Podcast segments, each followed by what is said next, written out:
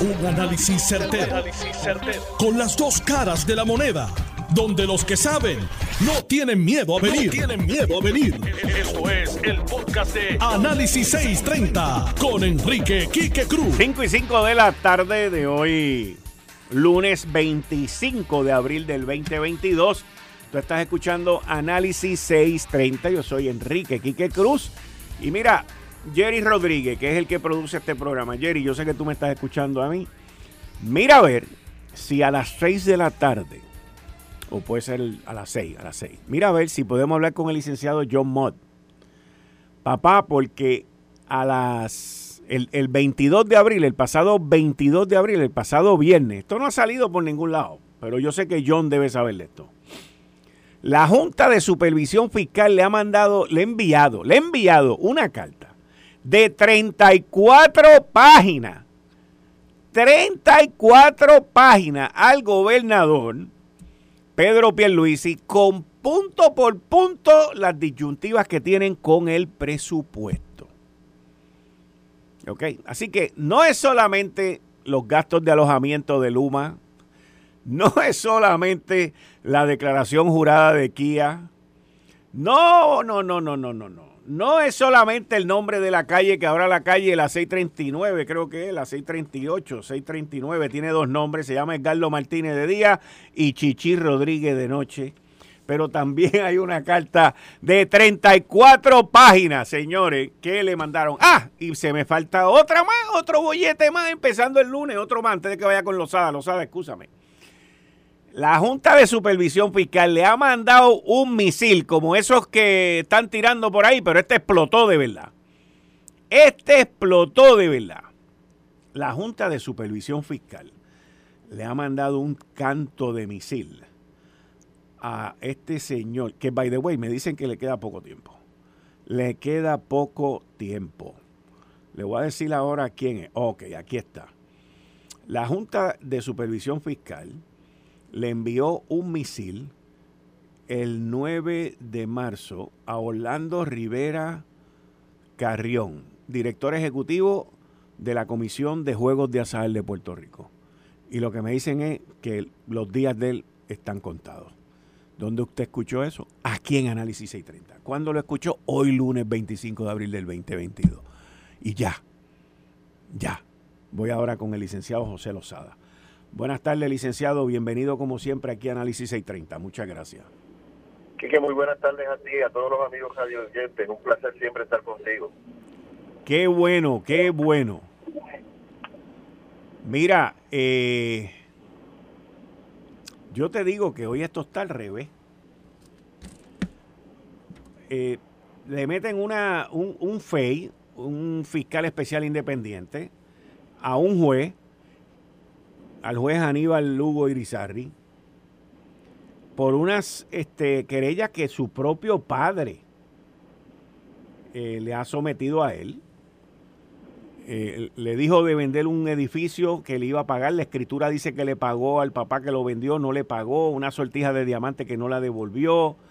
Este juez ha sido amonestado anteriormente por el Tribunal Supremo y fue su, su término vence en julio del 2024 y, y por la información que yo he recibido, pues ha tenido varias quejas y varias querellas. Eh, y ahora la oficina del fiscal especial independiente decidió investigar esta transacción entre padre e hijo más a fondo, o sea, a tu papá. Es un asunto muy serio, muy serio, y máxime cuando el querellante es el señor padre del señor juez. Don Ramón Armando Lugo Castillo es el que hace las imputaciones contra el señor juez Lugo Irizarri. Y dentro de ellas se señala que el señor juez, estas son las alegaciones, lo presionó para que él y su fenecida esposa le vendieran un edificio al juez y a la esposa del señor juez y que de la misma escritura pública se señala que se hizo el pago, pero don Ramón Armando señala que nunca se hizo el pago. Es decir, vas donde un notario, testificas, declaras que diste el dinero o que lo vas a dar o que lo diste con anticipación, pero que nunca ocurrió lo que dice don Ramón Armando. Y menciona además que tenía que devolverle una sortija de diamantes y que tampoco se cumplió con ello. Para un juez que tiene un escrutinio mayor que cualquier ciudadano común y corriente, pues debe ser algo preocupante que en este momento la oficina del panel de fiscal especial independiente haya asignado a la fiscal Zulma Fuster para atender esta querella que se ha presentado y que el Departamento de Justicia, por voz de su honorable secretario don Domingo Manuel, no recomendó el nombramiento de un FEI. Pero el panel del fiscal especial independiente, los tres jueces que componen el panel, evaluaron el referido y entendieron que existe esa controversia o esos puntos controvertibles que tienen que ver con la escritura de la compraventa de ese edificio y requieren que la fiscal especial independiente, Zulma Futé, investigue más a fondo, profundice en esas entrevistas, busque esos cheques que se tienen que haber emitido como pago, busque la fuente de los bancos, los retiros de los dineros y el depósito de ese dinero si es que en realidad se dio la compraventa, porque parte de cualquier compraventa tiene que haber consentimiento y el consentimiento tiene que ser uno voluntario, porque si a uno le hacen una falsa promesa, pues eso es falso y no se puede dar testimonio falso y menos por un abogado y mucho menos por un señor juez. Así que la distinguida fiscal, una fiscal muy experimentada, va a buscar con detalle, con precisión, casi matemática, toda esta información y ella tiene 90 días para hacer esta investigación, puede pedir 90 días adicionales al panel para poder tener una investigación amplia, completa, robusta, que tenga preponderancia de prueba, porque si esa es la parte investigativa en términos civiles, porque si la fiscal encuentra información suficiente de posible comisión de algún delito, esa información suficiente tiene que ser una para rebatir aquella presunción de inocencia que le puede cobijar a aquella persona que se sospecha que haya cometido delito. Así que si se dio información falsa en un documento que se firmó, que se circuló, pues puede haber problemas de falsificación, puede haber problemas de falsificación ideológica, puede haber problemas con un fraude. Eh, y de nuevo, para un abogado o para un juez esto es muy serio porque puede, la mera erradicación de cargo puede llevar al ejercicio cautelar por la administración de tribunales de separar al, señor juez de sus funciones, dejarlo en funciones administrativas en lo que esto se dilucida, porque entonces ya no es el señor juez como individuo, ya es la rama o el poder judicial sobre el cual se estaría mirando y al cual sobre el cual se podría estar sembrando dudas. Así que yo estoy seguro que el juez administrador de los tribunales está muy atento a este asunto. Ahora son unas alegaciones que está haciendo el señor padre y obviamente va a haber entrevistas, declaraciones juradas, eh, se va a entrevistar al notario que otorgó esa escritura pública.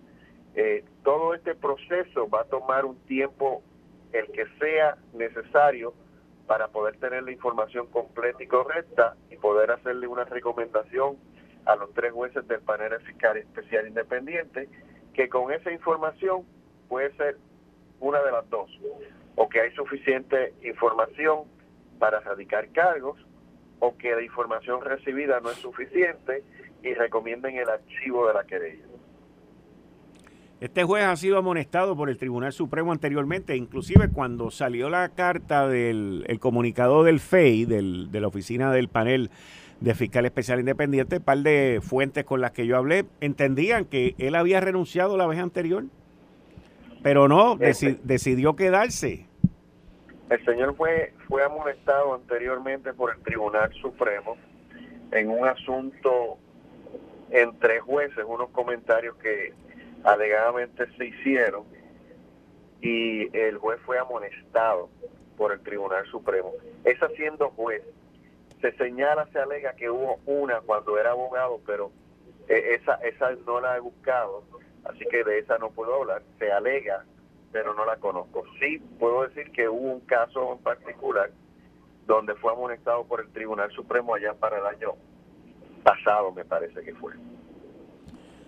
Ven acá, te voy, a hacer una, te voy a hacer una pregunta cambiando el tema. Tú sabes que en Guayama hay un lío ahí bien montado con esa alcaldía y eso es un novelón lo que está ocurriendo allí. Y han acusado a Nalmito por declaraciones juradas de que él es dueño de un terreno allí.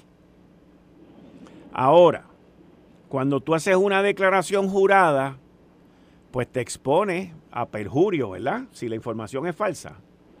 Si la información fuera falsa, la persona que está dando la información se pone a un perjurio. Pero si la información es cierta, pues entonces la persona contra la que se hace la declaración tendría que explicar. Si lo hace en el, en el fragor político, pues las consecuencias son políticas. Pero si la persona participó de la destrucción de la reserva, si participó de la tala de mangles, de la quema de los mangles, del relleno ilegal, de la construcción ilegal, pues entonces se pone a crímenes ambientales. La persona que está dando información, si le consta de propio y personal conocimiento, dice, yo tengo esta información y me consta de propio personal conocimiento, la otra persona, si la quiere rebatir por el ejercicio político, lo puede hacer pero de resultar cierta, y yo escuché las expresiones que hiciera la candidata también, ella dice haber referido la información al FBI. Y el FBI, como habíamos hablado antes, las autoridades federales, por su silencio, debemos entender que están realizando una investigación con relación a la bahía de Jobos Ahora, ¿qué pasa con una qué pasa con una declaración jurada? A mí me dicen que la declaración jurada de Kia de Kia Rosario León, que fue la que la que te estoy mencionando, me dicen una de mis fuentes que, que la van a descualificar. Que a ella ya la habían descualificado antes y que la van a descualificar de nuevo. Eh, dentro, de la descualificarla para correr para la alcaldía de Guayama. Dentro de las razones que me dan, oyete esta, que esta es buena. Dentro de las razones que mi fuente me da, es que ella vive en Guayama, pero vota en Calle. Ahora, esa no es la pregunta ni la aseveración. Tú sabes que todas las declaraciones juradas empiezan yo, fulano de tal, residente en tal sitio, ¿verdad? Sí. Ok, entonces, ¿qué pasa si, mi declara si la declaración jurada de ella, que yo la leí, dice yo, fulana de tal, yo, Kia Rosario, no sé qué, vecina de Guayama, yo, Kia Rosario León, así empieza la declaración jurada, porque la, la leí ahorita, vecina de Guayama. Y entonces, ¿qué pasa si ella es vecina de Guayama y está votando en Calle? Bueno, si es vecina de Guayama, es vecina de Guayama. Si vota en Calle, es un asunto para el proceso electoral de recusarla el día de las elecciones o para cualquier evento eleccionario. Pero si ciertamente vive en Guayama, está diciendo la verdad. Para fines de votar, eh, debemos pensar, hay personas, yo voto donde yo vivo, yo no puedo votar donde yo vivía, pero hay gente que vota donde vivía y hasta que no se hace ese ejercicio de las listas y de limpiar las listas y de las recusaciones que hacen los partidos, entonces es que no se limpian las listas.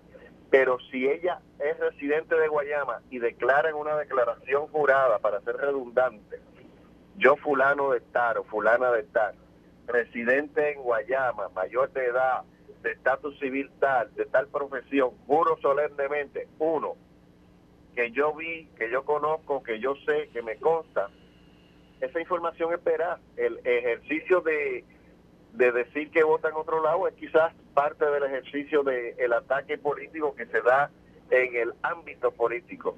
Pero si la declaración jurada tiene visos de legalidad, de que la información es completa y es correcta, tiene que preocuparse aquel contra quien da la declaración jurada, que dice que no tiene propiedad o que dice que la propiedad de otra persona, ese es el que se tiene que preocupar. Se tiene que preocupar más porque son una reserva federal bajo la supervisión federal y estatal del Departamento de Recursos Naturales y la NOAA, que es el, la gente del Servicio Oceanográfico de los Estados Unidos. Bueno, de todo modo la van a descualificar. La pueden descualificar para fines políticos, porque eso es parte de los reglamentos de los partidos. Correcto. Los descualifican por las razones que ellos quieran, pero al final del camino hay que ver si ciertamente la información que ella dio es correcta, es cierta, y eso lo vamos a ver más adelante cuando las autoridades en el proceso investigativo de la Bahía de Jobo determinen quiénes son los propietarios o quiénes son los que han construido allí, porque el pueblo de Puerto Rico es el propietario de la reserva. Allí no se puede construir. El que haya construido allí debe perder esa construcción después que se ordene el desalojo, la demolición y la restauración de la reserva en su estado natural. Mira, todo el mundo se ha concentrado en Vallejo. Mañana, mañana, la gente se va a quedar patidifusa, boquiabierta, con otro desastre ambiental en Puerto Rico. Más importante, escucha esto, más importante que Bahía de Jobo. Yo sé que a ti te llega muy buena información, tus fuentes son confiables.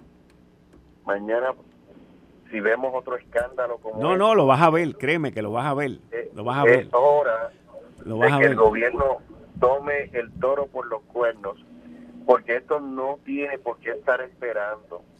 Esto se resuelve tan sencillo y tan fácil con un injunction, donde se demuestre que se ha sufrido daño inminente y que el daño es irreversible y que ese daño hay que corregirlo de inmediato, volviendo las reservas a su estado natural.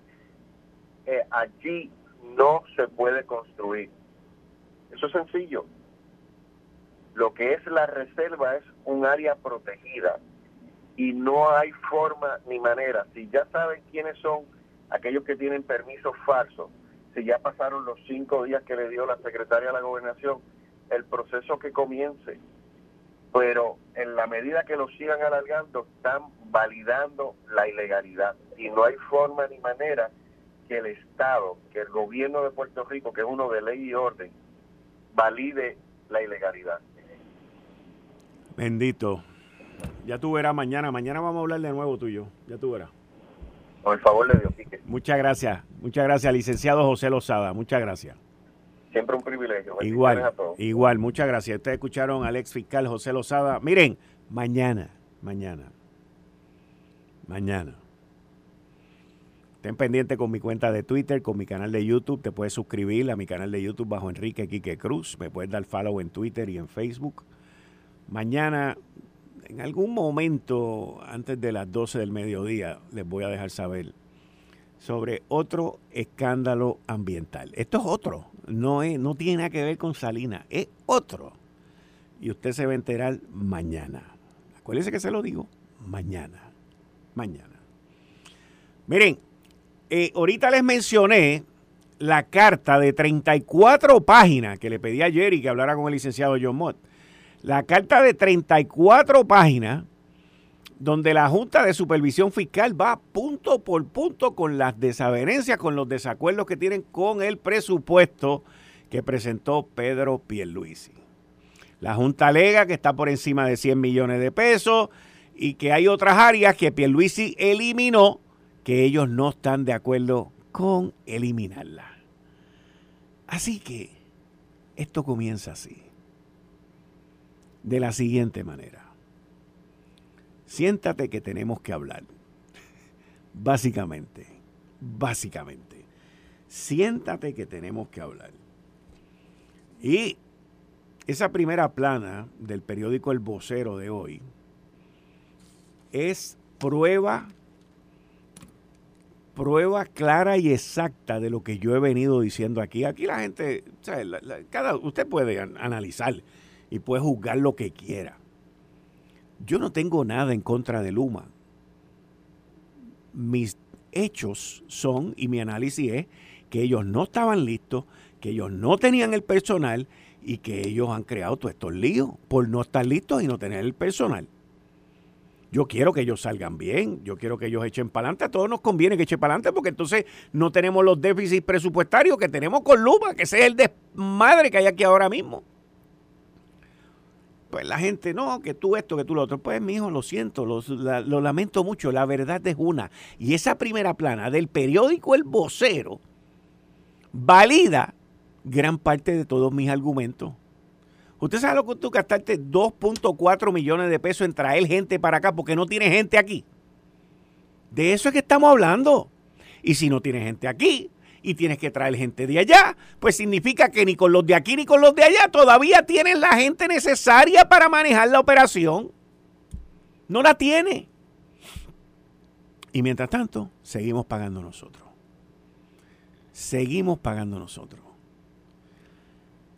el que se autodenominó supervisor del contrato es el licenciado Fermín Frontera de las P3.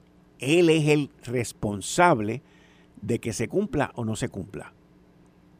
No es el negociado. El negociado es otra entidad que puede también intervenir en esto. Pero el contrato dice que es Fermín y las P3. Y por encima de Fermín está el, el secretario de Estado, el jefe de AFAF, que es la autoridad financiera del gobierno, que es el licenciado Omar Marrero. Y por encima de Omar Marrero está el gobernador. Esa es la cadena. No existe otra. No existe otra. Y nadie, nadie, nadie, nadie va a desvincular, al gobernador ni a Fermín de sus responsabilidades con Luma. Nadie lo va a hacer aunque el contrato ahora lo enmienden y diga que es el negociado y que Fermín no tiene nada que ver, él fue el que lo negoció, él fue el que lo firmó y él fue el que lo enmendó. No existe. Volvemos a lo mismo. Yo me he encontrado con Fermín y lo saludo. Esto no tiene nada que ver con nada personal, señores. Esto tiene que ver estrictamente con los hechos, con el análisis. Y por eso es que cuando yo me encontré con Fermín un día en Guapa, lo saludé. Él me saludó porque él no tiene ni él, ni Omar, ni el gobernador tienen una pizca para rebatir lo que yo digo aquí. Una pizca. Si no, yo tengo problemas, yo los invito que se sienten aquí conmigo y que me digan que yo estoy mal. ¿Cuántos de los que yo he invitado aquí han venido a que me vengan a rebatir? Digo, lo digo de manera humilde, pero no tengo problema. No tengo ningún problema. Si estoy mal, estoy mal no se me va a caer nada. Nada. Eh, estás escuchando el podcast de Noti1. Análisis 630 con Enrique Quique Cruz. 5 y 35 de la tarde de hoy, lunes 25 de abril del 2022. Tú estás escuchando Análisis 630. Yo soy Enrique Quique Cruz y estoy aquí de lunes a viernes de 5 a 7 Igual que te invito a que te suscribas a las redes sociales de Noti1 en Facebook y en Twitter. Y como todos los lunes, estoy aquí con el licenciado Julio Benítez. Julio, buenas tardes, ¿cómo estás? Muy bien, buenas tardes, muchas gracias por tu invitación y buenas tardes a los radio oyentes. Oye, eh, el tema de los pequeños negocios, el tema, pero también de la inflación, de los alimentos, de los suministros. Eh, es un tema que está ahora mismo en resonancia eh, por lo que está ocurriendo en el puerto de China, uno de los puertos. Pues China tiene montones de puertos, pero una de las principales ciudades y de puertos es el de Shanghai.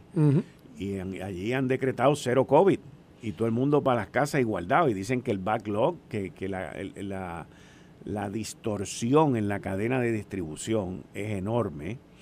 En un momento también que estamos viviendo una inflación que también, o sea, nos está arrancando el, el, pescuezo del medio.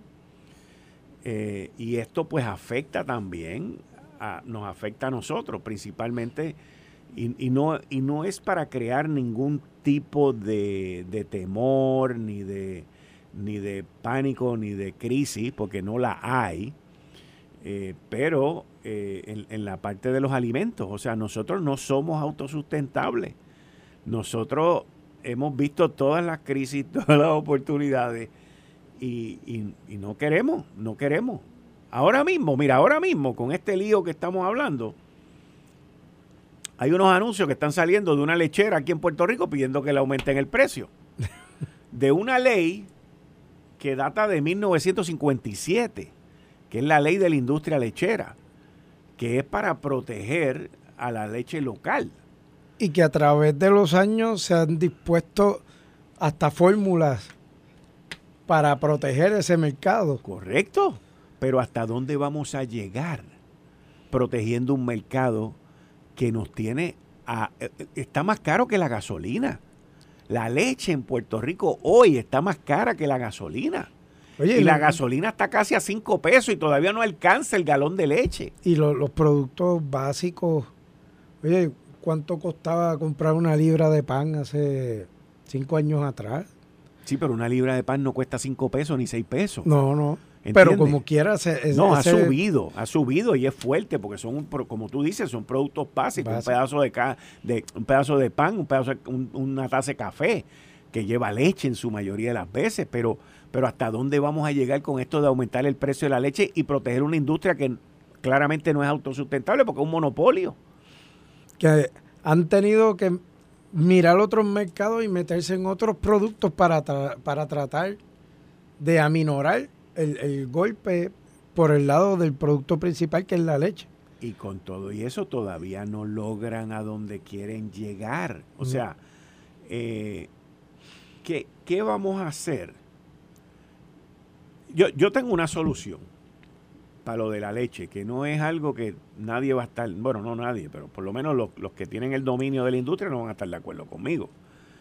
Yo, yo entiendo que el gobierno no debe de intervenir más en eso. Y te voy a decir por qué. Si ellos la quieren cobrar a 8 pesos, que la cobren 8 pesos. No intervengas más. Pero no, a cuenta del gobierno no para poder nivelar. Exacto, pero no a cuenta del gobierno para que pueda nivelar. Tú sabes que eso eso a través del tiempo ha tenido ha Yo sé, pero lo, ¿sabes lo que pasa? ellos, mismos se están matando porque ¿quién va a pagar 8 pesos por un, por un galón de leche? La gente va a dejar de tomar, la gente ha dejado de tomar leche. Lo más brutal es que el año pasado hicieron varias decomisaciones de leche. Varias. Es así. ¿Ok? y, metieron una, metieron una por un apagón, supuestamente por un apagón. Mentira. Después metieron otra por excedente. Esa fue como de 900 mil litros. O sea, tú puedes regalar ese producto. Hay montones de, de, entidades sin fines de lucro que reparten comida todos los días aquí. El de la Kennedy, que yo una vez le pregunté, ven acá, con esa decomisación de leche, si a ti te hubiesen regalado, qué sé yo, un camión de leche, tú hubieses podido, me dice, muchacho, ¿tú sabes las cosas que yo hago en la leche? y lo que me hubiese ahorrado, y ese, el, el, del, el del comedor de la Kennedy, lo que hace es darle comida a gente que necesitada. Sí, sí. Y yo me acuerdo haber hablado con él de eso. Entonces, tú miras eso, y por un lado tú le estás pidiendo al gobierno, y están poniendo anuncios. Tú sabes lo que, mira, para empezar, tú sabes lo que cuesta un anuncio en un periódico aquí de full page, eh, página completa a todo color, para pedir un aumento. Miles. Miles, exacto, miles. Miles, miles. Y entonces, oye, yo entiendo, pues que la deben estar pasando mal, la luz le ha subido un 20% y eso necesita refrigeración. Y, y todos los procesos que tú utilizas para, para pasteurizar la leche, para mantener la leche, todo necesita energía. Yo estoy seguro que ellos deben estar perdiendo 20%, 30%. Los, los ganaderos deben estar también pasándola mal porque los alimentos del ganado han subido también con lo de Ucrania. ¿Y la energía? Y la energía eléctrica también, porque hoy yo trabajé en una vaquería, para que estemos claros. Yo, yo ordeñé vaca en Ohio. Yo conozco desde el punto de vista de ordeñar y sé el proceso. Y yo veía cuando la leche salía de la vaca, nosotros ordeñábamos, era un individuo y yo ordeñábamos, yo tenía 17 años en Ohio y yo ordeñaba 400 vacas a las 5 de la mañana. Hace tiempito de eso. En el 1978, para que, para que estemos claros, en el 78. Y era uno de los, de los trabajos que más, mejor a mí me pagaban. Yo me ganaba 100 dólares semanales. Y para mí 100 dólares semanales en 1978 era todo el dinero del mundo. Todo el, más lo que mi mamá me mandaba también. O sea, yo estaba feliz. Me duró como 4 o 5 meses y me votaron. Porque los dueños se enteraron que yo era puertorriqueño. No fue por más nada. Wow. O sea, no vuelvas. Porque la señora se enteró que tú eres puertorriqueño. Y yo le dije al tipo, chico, pero no le pudiste haber dicho que yo era de España. tú sabes. Y me dijo, bueno, como tú me dijiste que tú eras de Puerto Rico, ya me preguntó. Y yo le dije, contra mano, pero. O sea, me limpiaron, me dieron limpiol por ser puertorriqueño. Una, eso es discrimen, obviamente, pero ¿quién se va a poner a pelear en un campo allá que me votaron? Tú sabes.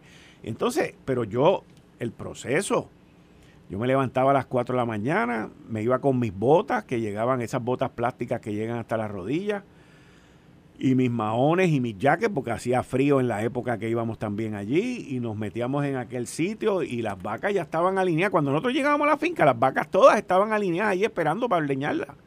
Y tú las abrías y entraban 10 por un lado y 10 por otro. Él se encargaba de una fila, yo me encargaba de otra.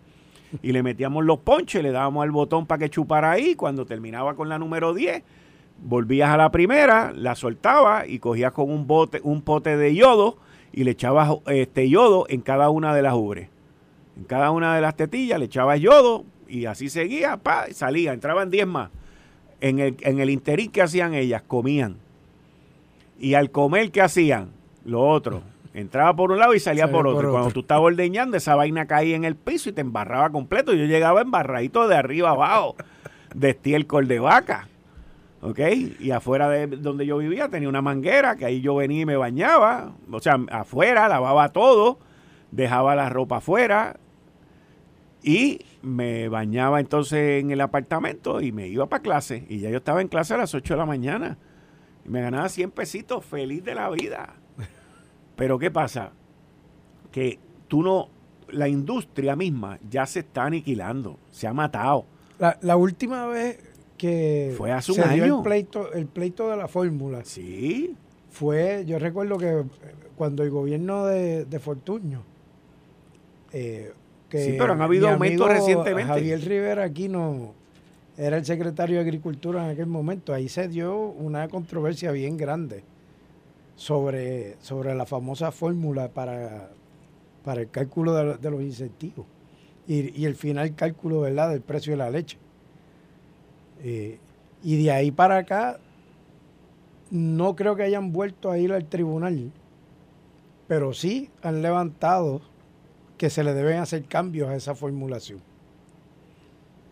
Eh, ciertamente es una industria que tiene sus retos por el alza en el costo operacional, como es ahora mismo el alza en el costo operacional de todas las industrias. ¿Hasta dónde el gobierno puede seguir subvencionando cada una de las operaciones, eso es otra historia. Yo soy fiel creyente como tú de que el mercado se regula a sí mismo en muchos aspectos y que no es tan necesaria esa intervención, para nivelarlo. Especialmente cuando estás hablando de una ley en el 1957. Yo no había nacido en el 57, cuando empezaron con este bollete. Y, y ya vamos por seis y pico, casi siete pesos el galón de leche. O sea, el galón de leche lo producen aquí en un campo. Lo procesan acá en el área metropolitana. Yo veo los camiones, el diésel está carísimo también. Sí. ¿Ok? Pues entonces, mira, yo, mi propuesta es bien sencilla, bien sencilla. Pónganle el precio que ustedes les dé la gana. Pónganle el precio que ustedes les dé la gana. Ahora vamos a traer leche de otro lado también. Y que la compre, que la, y el que, la, compre, el que la quiera comprar, que compre lo que quiera y donde quiera.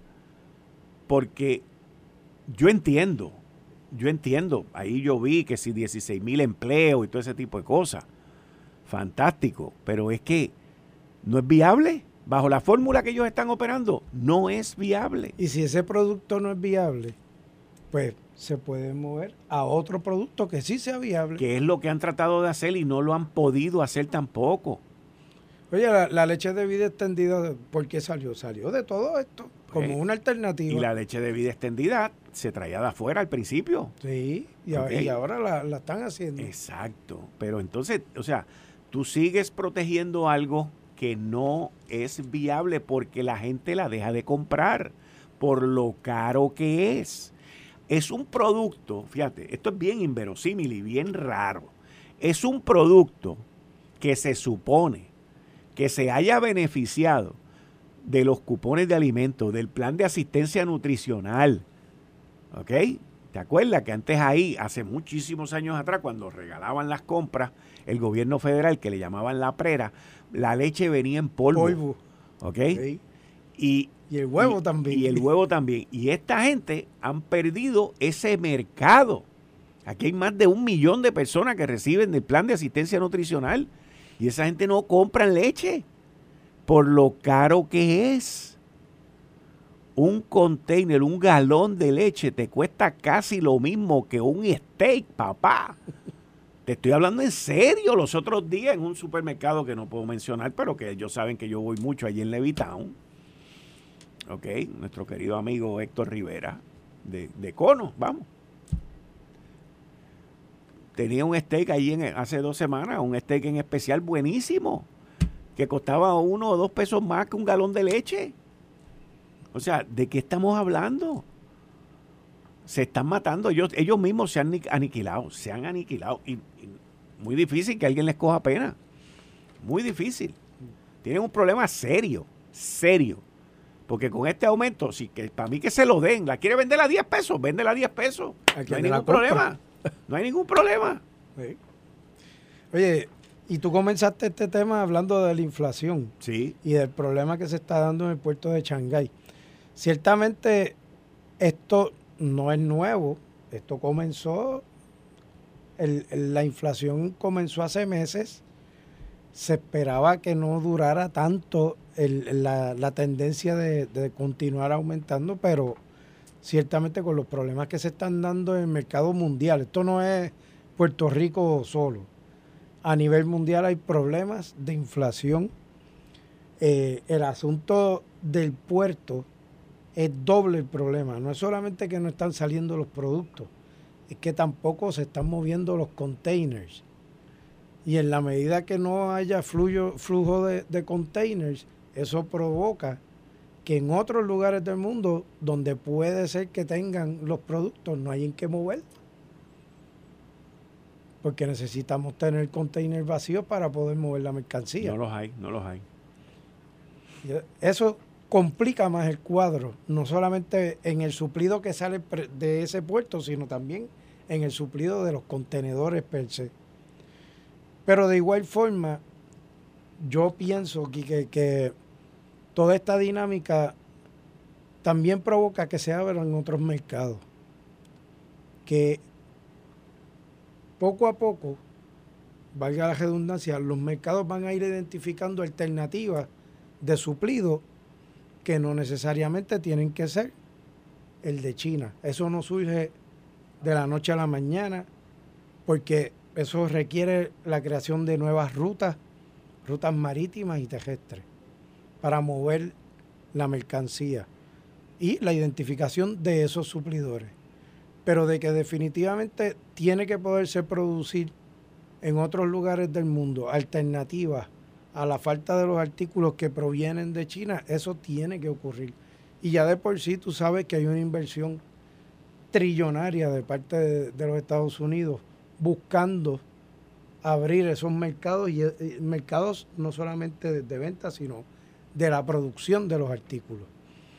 Eso va a tomar su tiempo, pero va a ocurrir, porque se está haciendo la inversión para que eso se pueda dar como una de las alternativas de cara al futuro. Mira, e, eso es algo que inclusive los Estados Unidos, como tú acabas de mencionar, lo está haciendo porque se han visto con, el con la problemática de los chips, por ejemplo. Sí eh, ¿cómo se dice chip en español? De los microconductores. Los microconductores, que son necesarios ahora prácticamente para todo. O sea, los únicos que no usamos chips somos dentro de los humanos. y, que por lo menos que yo sepa todavía, pues no tan, pero debe haber algo que te pueda allá adentro. La cosa es que estos microchips, estos microconductores, pues la gran mayoría de ellos se fabrican en Asia, en Taiwán, en China y en otros países. Esa producción lleva ya decenas de años, 20 años, 30 años. ¿Ok? ¿Y qué pasa? Los Estados Unidos de momento se ha dado cuenta que no puede tener todo eso allá afuera. Lo mismo ha pasado con los automóviles. el ingrediente activo de las medicinas. los ingredientes, sí, los ingredientes activos. La gran mayoría, yo me acuerdo cuando lo del COVID comenzó, que la gran mayoría de los medicamentos genéricos y de otras medicinas se hacen en India y en China. Así es. Y, que, y, los ingredientes y todo para entonces traerlo para acá. Oye, pues el, el mundo en aquel momento, compañías americanas y europeas principalmente, pues por más de 30, 40 años descubrieron que China es el sitio donde construir porque te da mayores ganancias. Pero ¿y qué pasa si hay un conflicto con China? Como, como está pasando. se ha complicado, por, un lado el, COVID, pero también tú sabes que el asunto entre Rusia y China, ahí medio... Y entonces, ¿qué ocurriría con, con un enfrentamiento entre China y el mundo? Porque es China y el mundo, porque ya no es Estados Unidos en contra del mundo. Ay. ¿Qué sucedería con algo así? Pues entonces, de, la cadena, y porrazo nos quedamos sin el suplidor. La cadena de suministro se va a ver interrumpida. ¿Ok? Mira el lío este con los combustibles y el gas natural. Los Estados Unidos es uno de los países que creo que es el país que más gas natural tiene para explotar. No tiene ni los muelles para hacerlo y no tiene los barcos para hacerlo. Y aunque decidan hacerlo ahora, no lo pueden le tarda 10 años. Sí, le tarda 10 años, mínimo 10 años. Construir un barco de eso cuesta 4, toma 3, 4, 5 años. Entonces, la nación no está preparada. Hoy, hoy, digo, entre ayer y hoy, por la cuestión de los horarios, estuvo en Kiev, eh, en Ucrania, en la capital de Ucrania, estuvo el secretario de la Defensa, y estuvo el secretario de Estado. Y el secretario de la Defensa hizo unos comentarios bien fuertes cuando dijo, nosotros estamos aquí apoyándolos a ustedes y vamos y esperamos ver a Rusia más débil por este enfrentamiento. Y los Estados Unidos le ha mandado billetes y armamento a esta gente, pero por un tubo y siete llaves. Y los individuos todavía están ahí peleando y guerreando. Así es. Y eso va a tener algún tipo de efecto sobre nosotros como lo ha tenido hasta ahora. Se va a prolongar. Se va a prolongar, pues, y, la subida de precios se va a prolongar. ¿Hasta dónde es lo que no sabemos? Ese es el problema. y entonces el eso, problema. El, problema que más grande que yo creo que ha causado todo esto es la especulación. Porque así es como se comporta el mercado. el mercado se comporta tratando de predecir lo que va a ocurrir. Y de acuerdo a eso suben y bajan los precios, pero ciertamente no hay un cuadro claro de cómo esto se va a resolver. Julio, no te vayas. Vamos a hablar. Tengo un par de preguntas más que te quiero hacer. Esto fue el, podcast de Notiuno. Análisis 630 con Enrique Quique Cruz. Dale play a tu podcast favorito a través de Apple Podcasts, Spotify, Google Podcasts, Stitcher y notiuno.com.